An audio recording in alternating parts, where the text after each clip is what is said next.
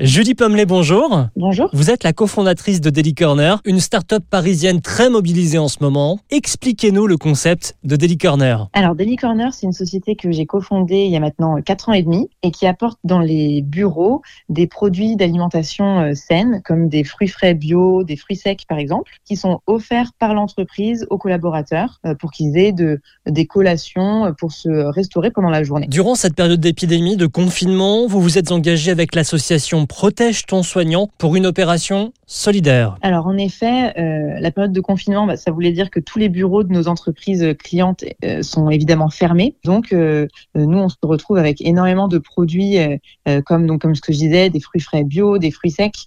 Et donc on a contacté l'association Protège ton soignant qui fait des livraisons dans les hôpitaux et on a mis en place une opération avec eux pour demander à tous les clients qui le souhaitaient de continuer euh, leur abonnement avec Daily Corner, mais au lieu de recevoir eux-mêmes les produits, euh, qu'on les fasse livrer aux hôpitaux. Et donc en fait, on a fait un appel aux dons à tous les clients qui voulaient euh, qui voulaient participer. On a commencé ça le 13 avril dernier et on a récolté euh, déjà plus de 30 000 kilos de fruits bio qu'on livre du coup trois fois par semaine dans les hôpitaux, plus de 20 000 snacks sains et tout ça avec 150 entreprises parmi nos clients qui ont fait don de leur abonnement. Et notamment le groupe Sanef. Ce que je peux dire sur le groupe Sanef, c'est que donc ça a été un des premiers clients à s'investir et qu'ils ont donné déjà l'intégralité du mois d'avril et de mai pour euh, les hôpitaux. Donc c'est super. Est-ce qu'on peut imaginer que ce genre d'opération euh, perdure après la fin du confinement? L'association Protège ton soignant, c'est une jeune association euh, qui, qui, aimerait continuer après le 11 mai. Nous déjà, ce qu'on a proposé à tous nos clients qui allaient faire massivement du télétravail par la suite, de continuer à donner les mois qui suivent, donc le mois de mai et le mois de juin. Et on a déjà beaucoup de clients qui donnent en plus du mois d'avril, qui était le mois de l'opération, qui donnent les mois qui suivent. Nous, en effet, si les entreprises sont prêtes à donner des mois suivants, nous, on est partant pour continuer l'opération le plus longtemps possible. Julie Pommelet, merci. Pour retrouver toutes les informations ou même vous abonner à Daily Corner, direction le site dailycorner.co.